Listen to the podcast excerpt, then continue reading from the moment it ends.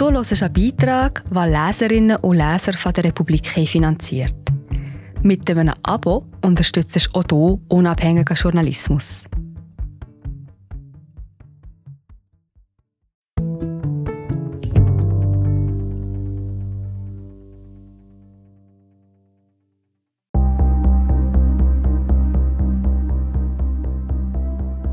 Wer sind die Drahtzieher? Nach wochenlangen Recherchen wissen wir, die Männer, die der Journalistin Daphne Caruana Galizia mutmaßlich die tödliche Bombe ins Auto packten, wurden angestiftet. Und das nicht unbedingt vom Wirtschaftsminister. Unterwegs im Bombenparadies. Mord auf Malta. Falsche Fährten. Von Nina Fagahi, Ariel Hauptmeier, Tim Röhn und gelesen von Silke Grunwald. Kapitel 7 Chris Cardona Am 30. Januar 2017, kurz vor Mitternacht, veröffentlicht Daphne Caruana Galizia auf ihrem Blog eine Eilmeldung. Sie beginnt mit dem Satz, in diesem Augenblick ist Maltas Wirtschaftsminister Chris Cardona in einem Bordell in Felbert, in der Nähe von Düsseldorf. Der Bericht ist erstaunlich detailliert. Der Wirtschaftsminister werde begleitet von einem kleinen, glatzköpfigen Mann, der Sexclub heiße FKK Acapulco. Der übliche Ablauf dort? Erst geht man in die Sauna, dann vielleicht mit einer der Damen aufs Zimmer. Und so erfährt die Leserin, gegen 8 Uhr abends trat der Wirtschaftsminister nackt aus der Sauna und fluchte auf Maltesisch, verdammt, ist das Wasser kalt. Am nächsten Morgen dementiert Wirtschaftsminister Cardona, dass er dort war. Doch Daphne Caruana Galizia legt nach. Blogpost um 10.27 Uhr. Sie wählten eine Prostituierte aus. Der Begleiter des Ministers ging mit ihr aufs Zimmer. Nach einer Weile folgte ihnen der Wirtschaftsminister in den gleichen Raum für Dreiersex und Voyeurismus.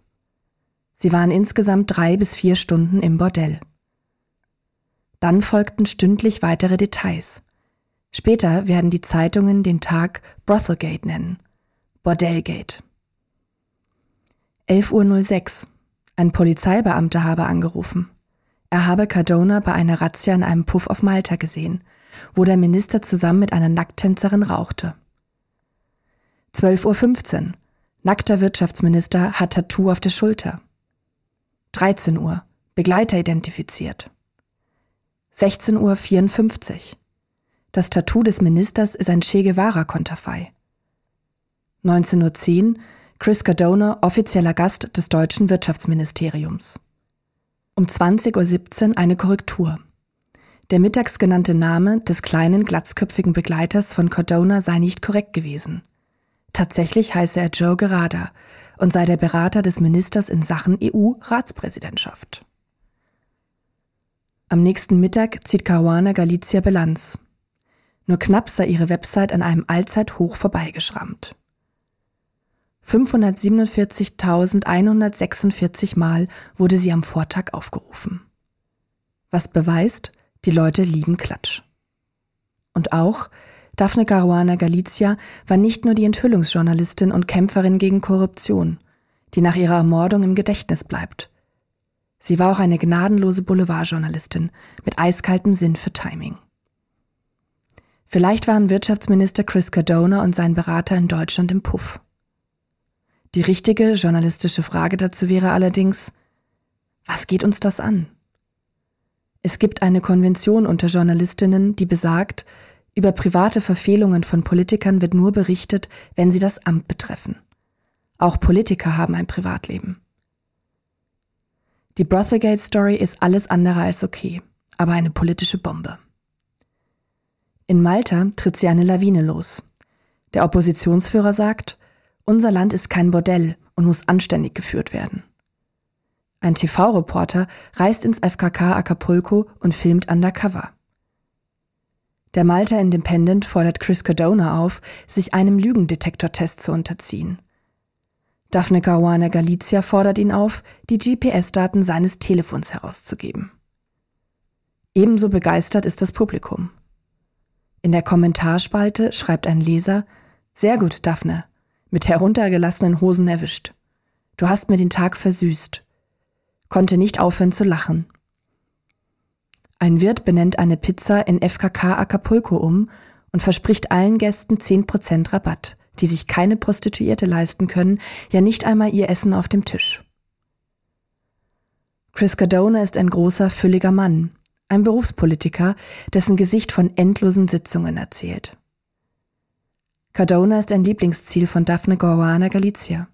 Sie schreibt oft über ihn, aber nie freundlich. Etwa über seine Barbesuche. Blog-Eintrag Wir sind gerade wieder da. Hallo, ich bin Marie José, Wissenschaftsjournalistin bei der Republik. Und ich tue dich hier kurz stören. Mir gefällt bei der Republik, dass sie vertiefen. Es sind mehrheitlich Geschichten, die auf Hintergrund eingehen. Für das Lesen oder Hören, beim Joggen, beim Kochen oder wie man noch einen langen Tag vor dem Computer einfach möchte die Augen zutun. Wir sind werbefrei und nur von unseren Leserinnen und Lesern finanziert. Unter republik.ch slash hallo kannst du auch hier ein Abo lösen. So, und das war es auch schon mit der Störung.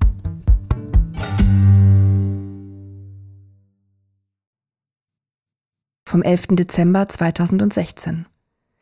Wirtschaftsminister Chris Cardona, ein starker Trinker, der die meisten seiner arbeitsfreien Stunden in einer Reihe von Bars und Clubs verbringt, darunter The Stable, Medasia, City Lounge, Medasia Playa, Level 22 und Hugo's Lounge.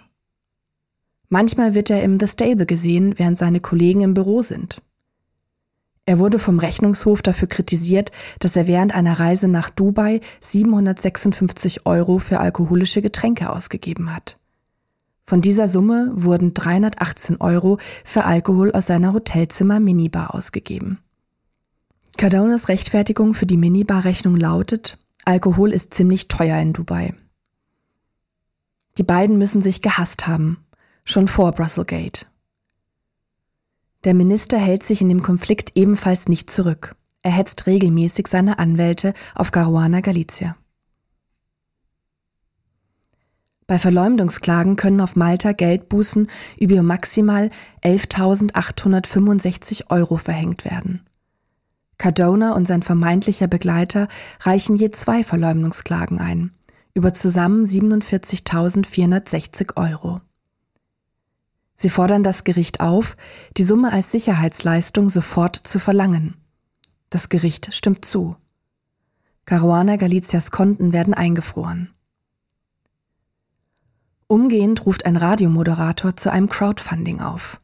Und keine zwei Wochen später, am 11. Februar 2017, schreibt Daphne Caruana Galizia 69.500 Euro an einem Tag. Danke, dass ihr Chris Cardone den zwei Finger groß gezeigt habt. Danach folgt ein weiterer Dank. Ein Spender habe 5000 Euro vorbeigebracht. Einer angeboten, eine Hypothek aufzunehmen.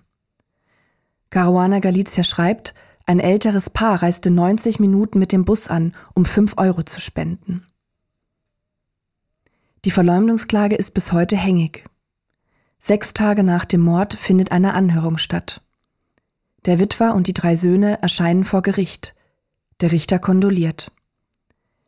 Da steht Sohn Matthew auf, selbst Journalist, und sagt, ich stelle klar, wir wollen, dass der Fall weitergeht.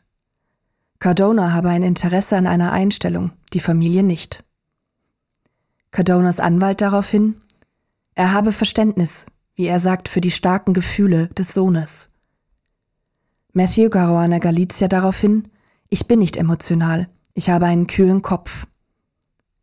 Und so liegt der Fall FKK Acapulco bis heute vor Gericht. Warum ist die obige Geschichte bei der Suche nach Motiven und Anstiftern im Mordfall Caruana Galizia wichtig? Weil sie in Malta für viele Leute die Erklärung für die Autobombe ist. Als wir beginnen, auf Malta den Spuren möglicher Hintermänner nachzugehen, hören wir immer wieder dasselbe. Folgt diesem Mann. Es gibt Beweise und ein Motiv. Ein hochrangiger Politiker. Etwa an einem windigen Tag im Februar. Wir sind am Flughafen verabredet. Der Informant besteht auf höchster Geheimhaltung und meldet sich erst Minuten vor dem Treffen, um den Ort durchzugeben. Ein Restaurant in der Nähe. Der Raum ist voll mit Männern in Anzügen, die kommen, gehen, essen. Der Mann hat eine ruhige Ecke reserviert mit Blick auf den Hintereingang. Wir kennen ihn. Wir haben ihn schon einmal getroffen. Seitdem schickt er uns Kurznachrichten mit Tipps und Informationen. Irgendwann fragen wir die einfachste Frage, ohne eine Antwort zu erwarten. Und, wer war es? Der Informant sagt Chris Cardona. Der Wirtschaftsminister? Genau der. Er habe etwas gehört aus Ermittlerkreisen. Cardona habe sich mit einem der drei Bombenleger getroffen, kurz vor dessen Festnahme. Ein Zeuge habe ausgesagt, die beiden in einer Bar gesehen zu haben. Und es würde ein Video von dem Treffen existieren, weil der Verdächtige bereits vom Geheimdienst und Polizei observiert wurde. Als die Beamten die Bilder sahen, hätten sie festgestellt, das ist ja der Wirtschaftsminister. Zum Abschied verspricht er, uns auf dem Laufenden zu halten. Seine Geschichte hat ein paar Haken. Ein wichtiger Minister streitet sich vor aller Augen mit einer Journalistin und lässt sie spektakulär umbringen und trifft sich nach der Tat mit dem Bombenleger in einer vollbesetzten Bar, in einem winzigen Land, wo jeder jede kennt. Aber das Gerücht hält sich. Wir haben es mehrfach gehört, meist geflüstert, aus mehreren Mündern und sind der Spur gefolgt. Wir haben Wochen darauf verwendet, nach dem Video zu suchen – auf Malta und in Italien unter Anwälten und Ermittlern. Doch niemand hatte es. Das Gerücht ist bis heute ein Gerücht. Der absurdeste Moment der Recherche war übrigens, als wir an einem Sonntagnachmittag die Bar besuchten, in der das angebliche Video aufgenommen worden sein sollte. Und wer steht am Tresen? Cardona. Aber dazu später mehr. Kapitel 8 Godfrey Leone Ganado. Es ist der erste Morgen unserer Recherche auf Malta. Eine Vertraute der Ermordeten hat uns geraten, diesen Mann zu treffen, Godfrey Leone Ganado. Ganado war Manager bei PricewaterhouseCoopers. Er ist nun im Ruhestand, weit gereist, ein Kenner von Maltas politischer Szene und er war ein treuer Begleiter von Daphne Caruana Galicias Blog. Ein Café in St. Julians mit Blick über das Meer, Sonntagmorgen. Draußen stehen drei Tische in der Sonne, mit herrlicher Aussicht. Drinnen beleuchtet eine schwache Glühbirne einen lieblos gekachelten Fußboden und einen stummen Kellner. Der einzige Gast sitzt ganz hinten in der Ecke und sieht zur Tür, wie in einem Western. Godfrey Leone Ganado ist ein älterer Herr mit akkuratem Scheitel, klugen Augen Stoffhose und eine Ausstrahlung von Zufriedenheit. Er wirkt, als habe er alle Chancen genutzt, die ihm das Leben bot. Und er ist, wie Daphne Goana Galizia, ein strammer Parteigänger der Konservativen. Als wir ihn später fragen, was das Schlimmste wäre, sagt er, wenn eine seiner beiden Töchter Labour wählen würde. Seine Antwort ist keine Überraschung. Fast egal, wen man in Walter trifft, er oder sie ist fest im Lager einer der beiden Parteien, Konservative oder Labour. In Malta funktionieren sie seit Jahrzehnten wie zwei verfeindete Clans. Es gilt entweder oder. Neutrale findet man kaum. Wir fragen, sollen wir uns nicht lieber nach draußen in die Sonne setzen? Ganz wie Sie wollen, sagt Ganado. Es klingt wie, ihr ahnungslosen Idioten. Draußen schiebt er sich als erstes die Sonnenbrille ins Gesicht.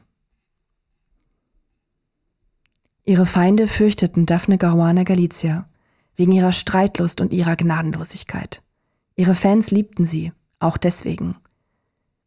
An einem durchschnittlichen Tag hatte sie 20.000 Leser. Es konnten auch 20 Mal mehr sein. Harte Recherchen und wilder Klatsch wechselten einander ab. Sie veröffentlichte ihre Artikel nie am Stück sondern in kurzen, atemlosen Fetzen und hielt so die Neugier oft über Tage wach. Sie scheute sich von nichts, sie brachte Gerüchte, bevor es Beweise gab. Immer wieder stand sie vor Gericht. Einer Labour-Parlamentarierin, die sie als Nutte und Kuh beschrieben hatte, musste sie 3000 Euro Entschädigung zahlen. Dann wieder landete sie einen sauber belegten Scoop. Sie war eine stete Quelle von Unruhe für die Mächtigen im Parlament und für die Kriminellen der Halbwelt. Am Ende waren mehr als 40 Klagen gegen sie hängig. Viele Leute hatten genug von ihr. Aber Hunderttausende lasen sie und Zehntausende haben ihre Beiträge kommentiert. Doch niemand öfter als Godfrey Leone Ganado. Im Lauf der Jahre waren es mehr als 2000. Manchmal veröffentlichte Caruana Galizia seine Kommentare als vollwertige Beiträge. So wie im August 2017. Da schrieb Ganado, wir können es uns nicht leisten, die Reputation unseres Landes immer weiter in Verruf zu bringen. Heute sagt er, sie war eine mutige Frau. Sie hat für Gerechtigkeit gekämpft. Sie hatte nie Angst zu sagen, was richtig war und was falsch. Damit hat sie sich viele Feinde gemacht. Als er am 16. Oktober 2017 von der Autobombe hörte, wusste er es gleich. Das ist Daphne. Ich habe geweint. 1995 zündeten Unbekannte zum ersten Mal ihr Haus an. Der Versuch misslang. Niemand kam zu Schaden. Doch ihrem Hund wurde dabei die Kehle durchgeschnitten. Den Kadaver legten die Täter vor die Tür. Die Polizei fand den Brandstifter nie. Elf Jahre später versuchten Unbekannte es erneut. Sie platzierten fünf Autoreifen an die Rückseite ihres Hauses, gefüllt mit Flaschen voller Benzin, und zündeten die Reifen an. Die Familie bemerkte die Flammen und konnte das Feuer löschen, ehe die Flaschen explodierten. 2013 wurde Gorane Galizia von einem Mob verfolgt, bedroht und beschimpft. Sie flüchtete in ein Kloster. Die Nonnen verriegelten die Tür. Zwei ihrer Verfolger wurden später zu einer Geldstrafe in Höhe von 2400 Euro verurteilt. Einer der beiden war der Bürgermeister von einem Dorf im Süden Maltas. Godfrey Leone Ganado hebt den Zeigefinger. Ich hasse es, schlecht über Malta zu reden, weil es mein Land ist. Aber ich muss die Wahrheit sagen. Es stehe schlecht um die Insel. Die Werte verfielen und ebenso die Moral. Deshalb, weil viel zu viele so beschäftigt seien mit Geld zählen. So, dass es sie nicht interessiere, wenn die Behörden korrupt seien. Solange die eigenen Taschen ebenfalls gefüllt seien, sei das alles kein Problem. Ganado rückt mit seinem Stuhl näher, ballt die Faust und schlägt nach oben. Ein sauberer Uppercut. Daphnes Feinde sind nun auch meine Feinde, sagte er. Was werden Sie tun? Ich werde beenden, was sie begonnen hat. Wahrscheinlich dachten die Täter, mit dem Mord würde alles sterben, was Daphne aufgebaut hat. Ganado grinst. Er lehnt sich ein Stück zurück. Da lagen sie falsch. Ganado ist nun als Ersatz in den Ring gestiegen. Er versorgt Journalisten mit Informationen, schreibt für den Blog Truth Be Told und attackiert Artikel für Artikel die Regierung. Konsequenzen fürchtet er nicht. Sterben muss ich sowieso, und was gibt es Besseres, als für seine Prinzipien zu sterben? Aber eilig hatte es damit auch nicht.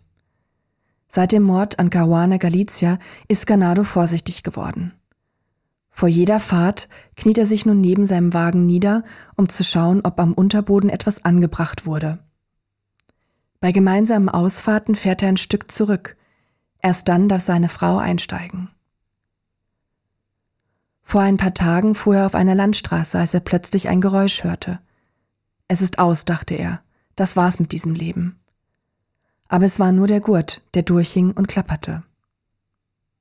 Was glauben Sie, wer steckt hinter dem Mord? Er blickt uns ernst an und nennt einen Namen. Ein Politiker aus dem Umfeld vom Premierminister Joseph Muscat. Aber nicht Chris Cardona. Warum er? Ich kann mir das sehr gut vorstellen. Haben Sie Beweise? Nein. Es ist eine Spekulation. Was wäre das Motiv? Damit Daphne Caruana Galizia nicht mehr zu Offshore-Firmen von Regierungsmitgliedern recherchieren kann. Aber deshalb bringt man doch niemanden um. Ganado zuckt mit den Schultern. Meine Recherchen sind noch nicht ganz beendet. Er bleibe dran, dann melde er sich wieder. Später wird sich Ganados Vermutung als falsche Fährte herausstellen. Und sie wird nicht die einzige bleiben. Kapitel 9 George und Alfred de Giorgio In einer Nacht Mitte Oktober schleichen drei Männer zum Haus von Daphne Caruana Galizia. Es liegt am Rande ihres Heimatdorfes. Die Männer sind Profis. Sie hacken sich in die Elektronik des Autos und öffnen die Fahrertür, ohne eine Spur zu hinterlassen. Sie installieren ein Päckchen unter dem Fahrersitz. Dann verschwinden sie. Einer der drei bleibt die ganze Nacht in der Nähe, auf einem Hügel, von wo er aus das Haus und die Straße beobachtet. Dabei macht der Beobachter einen Fehler. Er raucht eine Zigarette und wirft sie weg. Man wird den Stummel finden und daran die Spuren seiner DNA. Es wird das erste Indiz sein. Gegen Morgen kommt einer seiner Komplizen zurück. Nun halten sie gemeinsam Ausschau. Seit Wochen treiben sich die beiden in der Gegend herum. Immer wieder haben Anwohner ihren kleinen weißen Wagen am Fuß des Hügels gesehen. Auch an diesem Tag steht er dort. Im Hafen löst der dritte Komplize die Leinen. Um acht Uhr morgens legt er mit einem Kabinenkreuzer namens Maya ab. Eine Überwachungskamera filmt ihn. Er hat das Handy dabei, das den Zünder aktivieren soll. Aber er hat etwas übersehen. Das Guthaben ist aufgebraucht. Also ruft er um 8.58 Uhr von seinem eigenen Telefon aus einen Kumpel an. Er möge ihm bitte fünf Euro auf das zweite Handy laden. Er weiß nicht, dass er abgehört wird. Das ist der zweite Fehler. Dann warten die drei Männer. Auf Malta sind Autobomben in Mode gekommen. Offenbar haben die Kriminellen in Malta ernsthafte Differenzen. Warum? Die Polizei tappt im Dunkeln. Keines der Autobombenattentate wurde aufgeklärt, und es gab einige. Im Januar 2016 wird ein Mann in seinem roten Alfa Romeo in die Luft gesprengt. Offiziell war er Fischer. Inoffiziell handelte er, wie es nach seinem Tod hieß, mit Drogen und gefälschten DVDs. Er stand vor Gericht, weil er gefasst wurde, als er in seinem Boot Flüchtlinge nach Malta schmuggelte. Im September 2016 verliert ein anderer Mann beide Beine. Die Bombe in seinem Lieferwagen war mit Schrauben und Kugellagern umpackt. Wahrscheinlich wurde sie per Handy gezündet. Der Mann sagt zur Polizei, ich habe keine Ahnung, wer die Täter sein könnten. Im November 2016 wird ein maltesischer Geschäftsmann zerfetzt. Von der stärksten Autobombe, an die man sich auf Malta erinnern kann. Die Explosion schleudert das Dach des Wagens auf ein Haus in der Nähe. Der Geschäftsmann handelte mit Fliesen und Immobilien. Er stritt sich seit Jahren mit George DiGiorgio. Und der ist einer der drei Männer, die laut der Polizei Daphne Caruana Galizia in die Luft gesprengt haben. Im Januar 2017 kommt es zu einem weiteren Tod durch eine Autobombe. Früher soll der Mann, der bei der Autobombe ums Leben kommt, mal einen Geldtransporter überfallen haben. Er wurde dafür aber nicht verurteilt. Im Februar 2017 verliert ein Mann beide Beine durch eine Autobombe. Gegen den Mann wird mehrfach ermittelt, unter anderem wegen Mordes. Dazu soll er einen Raubüberfall auf einen Juwelierladen, Schmuck im Wert von 233.000 Euro erbeutet haben. Auch er wurde nie verurteilt. Der Mann überlebt das Attentat und nennt keine Namen. Und das sind nur die mit Erfolg eingesetzten Bomben. Etliche weitere gingen in leeren Autos hoch, in Garagen oder Bootshäusern, bevor jemand darin saß. Am Nachmittag um kurz vor 15 Uhr verlässt Daphne Caruana Galizia ihr Haus. Gerade hat sie ihren jüngsten Artikel beendet. Er trägt die Überschrift Dieser Gauner Chambry war heute vor Gericht und plädiert, er sei kein Gauner. Er endet mit den Worten, die ihre letzten werden. Wo du auch hinschaust, überall sind Gauner. Die Lage ist hoffnungslos. Das Auto, das Daphne Caruana Galizia fährt, ist ein Mietwagen. Ein Peugeot 108. Sie hat ihn seit fünf Monaten. Am Abend zuvor war ihr Sohn Matthew damit unterwegs. Caruana Galizia hatte sich angewöhnt, den Wagen drinnen zu parken.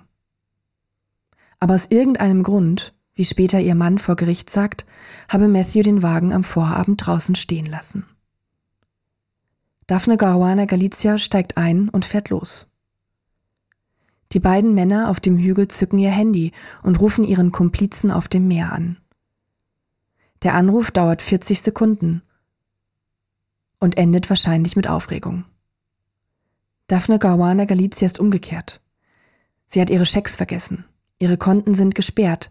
Sie bestreitet ihren Alltag mit Bargeld. Nach wenigen Minuten kommt sie zurück und fährt ein zweites Mal los. Wieder zücken die Männer auf dem Hügel ihr Handy. Der zweite Anruf dauert 107 Sekunden. Der Mann im Hafen drückt auf Senden. Um 14.58 Uhr erhält eine Vodafone SIM-Karte, angemeldet auf einem Sendemast in der Nähe des Tatorts, eine Nachricht und wird unmittelbar danach vom Netz getrennt. Zwei Explosionen zerreißen die Stille. Ein Nachbar ist auf dem Weg nach Hause und fährt Daphne Caruana Galizia entgegen. Zuerst will er eine kleine Explosion unter ihrem Auto gesehen haben. Weißer Rauch steigt auf. Er kann sehen, wie die Frau im Auto in Panik versucht, die Kontrolle über den Wagen zurückzugewinnen. Und dann folgt eine zweite, größere Explosion. Das Auto fängt Feuer und rollt brennend den Hügel hinab. Auf einem Feld kommt es zum Stillstand. Im Haus schreckt ihr Sohn Matthew auf. Er rennt die Straße hinunter und sieht den zerstörten Wagen. Er versucht, die Tür aufzureißen, bis er merkt, dass es zu spät ist. Er ist von Sinnen vor Schmerz. Einem Nachbarn, den er beobachtet haben will, wie er Fotos macht, entreißt Matthew das Handy und schleudert es auf den Acker. So sieht Krieg aus, schreibt er später auf Facebook. Die beiden Männer auf dem Hügel verschwinden. Auch der dritte Komplize im Hafen macht sich auf den Rückweg. Gegen halb vier legt er an. Er schreibt ein weiteres SMS an seine Frau. Sie solle schon einmal den Wein aufmachen. Später ruft er einen Freund an und erzählt ihm, er habe zwei große Fische gefangen. Inspektor Keith Arnaud, rundes Gesicht und millimeterkurze Haare, übernimmt den Fall in der Mordkommission. Experten aus Finnland, den Niederlanden, vom FBI und von Europol unterstützen die maltesische Polizei. Die Funder des FBI lassen sich die Daten der Sendemasten rund um den Tatort geben und stoßen rasch auf die anonyme SIM-Karte. Sie empfing nur eine einzige Nachricht und ist seitdem tot. Gekauft wurde sie ein gutes Jahr zuvor und wurde nur wenige Male benutzt, immer von derselben Nummer aus. Ab da ist alles nur noch Fleißarbeit. Wenig später kennt Inspektor Arnaud das Hauptquartier der Bande, einen ehemaligen Kartoffelschuppen auf der Industrieseite des Hafens. Es ist ein perfektes Gangsternest. Die Gegend ist menschenleer, vorne eine Straße, hinten das Meer.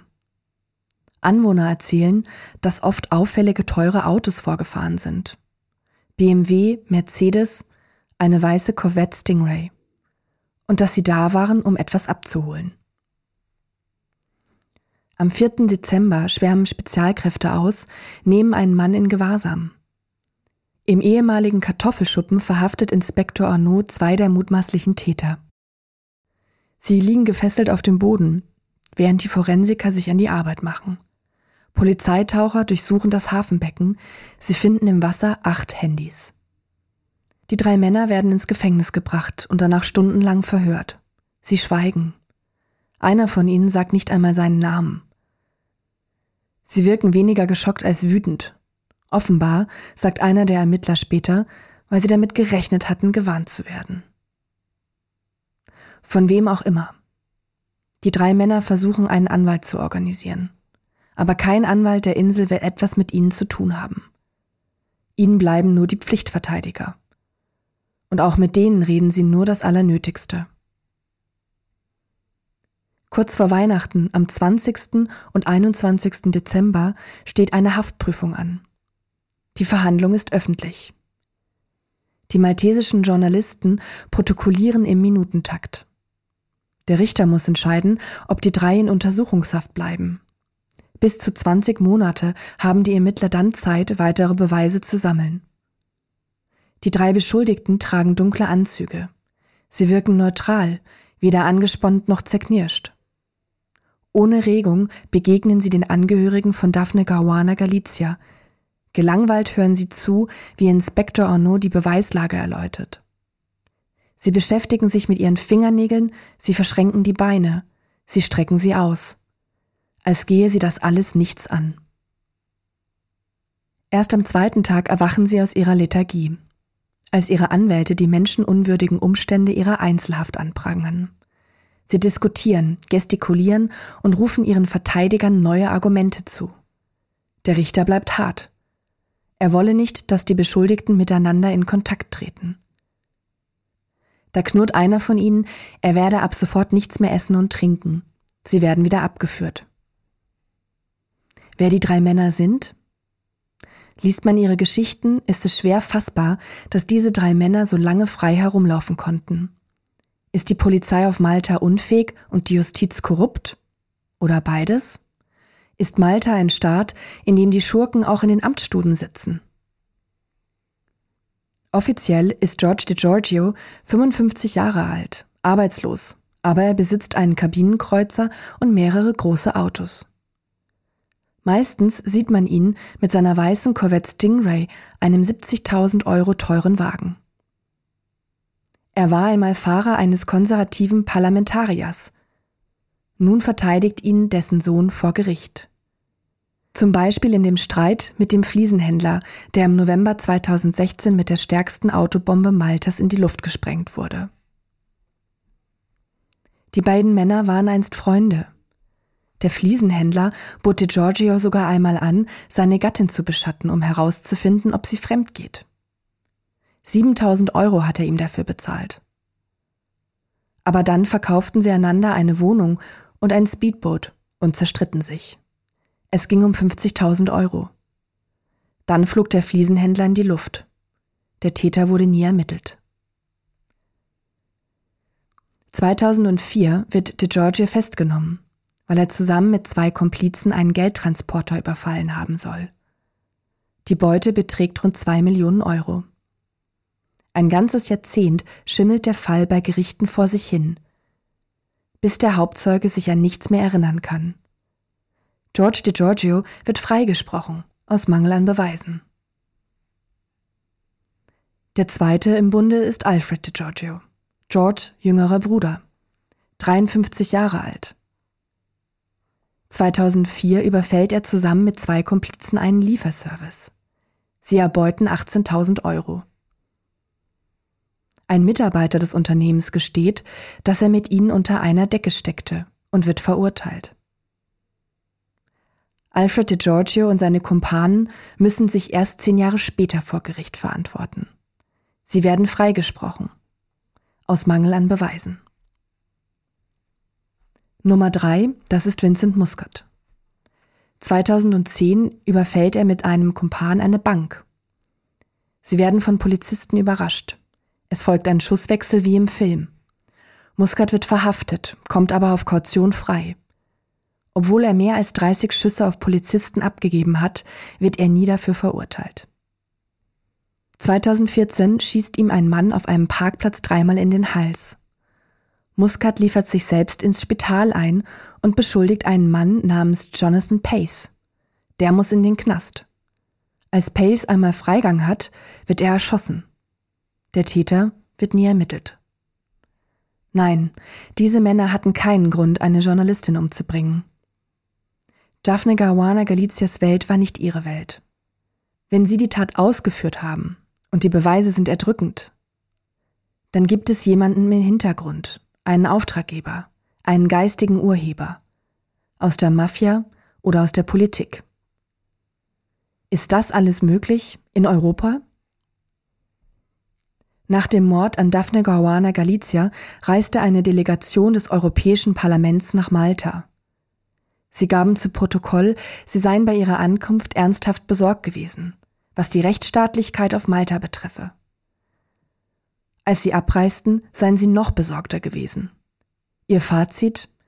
Es gebe bei den Behörden eine offensichtliche Zurückhaltung, Kriminalität zu untersuchen. Die Folge davon? Eine Wahrnehmung von Straflosigkeit. Kapitel 10 Daphne Caruana Galizia Privat war sie ganz anders. Nicht laut, sondern zurückhaltend. Eine bescheidene Frau mit leiser Stimme, die sich lieber im Hintergrund hielt. In ihrer Familie war sie nicht die Erzählerin, sondern die Zuhörerin. Im Privaten mied sie jedes Rampenlicht. Mittelpunkt ihres Lebens waren ihre drei Söhne. Sie hat sie oft besucht. Oft war sie wochenlang bei ihnen zu Besuch. Sie liebte schöne Dinge, ein gutes Essen, ein gepflegtes Zuhause. Sie gab sich Mühe mit dem Alltag. Viel Zeit investierte sie in die Einrichtung und in das Lesen. Von oben bis unten war ihr Haus voller Bücher. Jedes Mal, wenn sie von einer Reise zurückkam, war ihr Koffer voll mit gedrucktem. Ihr Blog Running Commentary war ihre Leidenschaft. Ihr Einkommen verdiente sie als Verlegerin. Sie gab Maltas größtes Magazin heraus. Es hieß Taste and Flair und war das exakte Gegenteil von Politik. Die Artikel drehten sich um schöne Möbel und um schöne Hotels, um die Farbe lila oder um das perfekte Rezept. Früher besuchte sie im Sommer auf Malta oft die Beachclubs der Hotels, was sie aber wegen der zunehmenden Belästigungen aufgab. Immer wieder wurde sie fotografiert. Die Fotos von ihr wurden sofort ins Internet gestellt, versehen mit unfreundlichen Kommentaren. Deswegen verzichtete Daphne Goana Galizia in den letzten Jahren auf Ausflüge. Stattdessen fuhr sie ihren Laptop hoch und sprang ihren politischen Feinden von der Labour-Partei förmlich ins Gesicht. Der Ort, an dem ihr Leben endete, liegt in einer Talsenke eine halbe Autostunde von der Hauptstadt Valletta entfernt. Er ist leicht zu finden. Bei Google Maps gibt es inzwischen Daphne Guarana Galicias Memorial. Malta ist der dichtest besiedelte Staat der EU. Über 400.000 Menschen auf 316 Quadratkilometern. Fast überall hat man auf Malta das Gefühl von Enge und Unübersichtlichkeit. Doch wo sie starb, ist das anders. Der Blick kann schweifen. Kleine Häuschen, Spaziergänger, in der Ferne das Meer. Die Straße ist übersät mit Nummern in gelber Farbe. Die Hinterlassenschaft der Spurensicherung. Auf dem Feld neben der Straße, dort wo das Wrack landete, haben Daphne Caruana Galicias Angehörige und Freunde ein improvisiertes Denkmal errichtet. Nebeneinander aufgereihte rote Weihnachtssterne liegen auf dem verbrannten Boden. Sie ergeben ein Fragezeichen. Grablichter leuchten. Steine formen eine Botschaft. Wir müssen wissen, wer. Wir müssen wissen, warum. Wir fordern Antworten. Wir fordern Veränderung. Wir werden nicht ruhen. Ein Zettel von Klarsichtfolie geschützt. Dein Stift ist mächtiger als Sprengstoff. Kapitel 11 Chris Cardona Sonntagnachmittag Wir suchen die Bar Ferdinands im Routenplaner. Sie liegt in einem kleinen Dorf in der Straße San Nicola, keine zehn Kilometer entfernt von unserem Hotel. Am nächsten Morgen fliegen wir fürs Erste zurück in die Schweiz.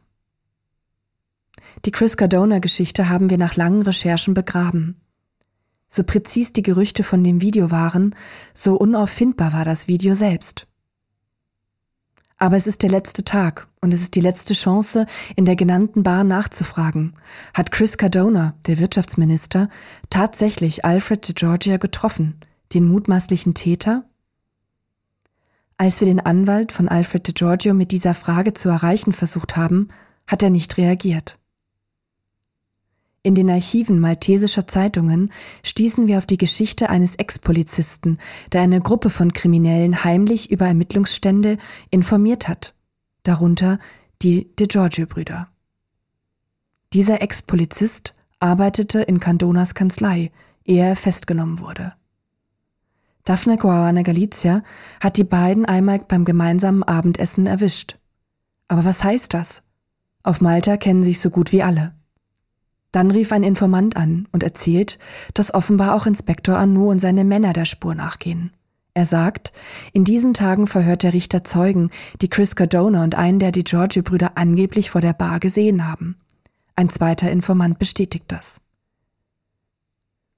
Das klang zwar so konkret wie dramatisch, nur war es eines von vielen konkreten, dramatischen Gerüchten. Unser Plan an diesem Nachmittag ist einfach zur Bar gehen und dem Kellner zwei Fragen stellen. War die Giorgio hier? Mit Chris Cardona? Wir sind nach 20 Minuten da. Da liegt die Bar im Ortskern des kleinen Dorfes, gegenüber der Kirche. Das Haus ist beige gestrichen. Links und rechts der Tür je eine Leuchte.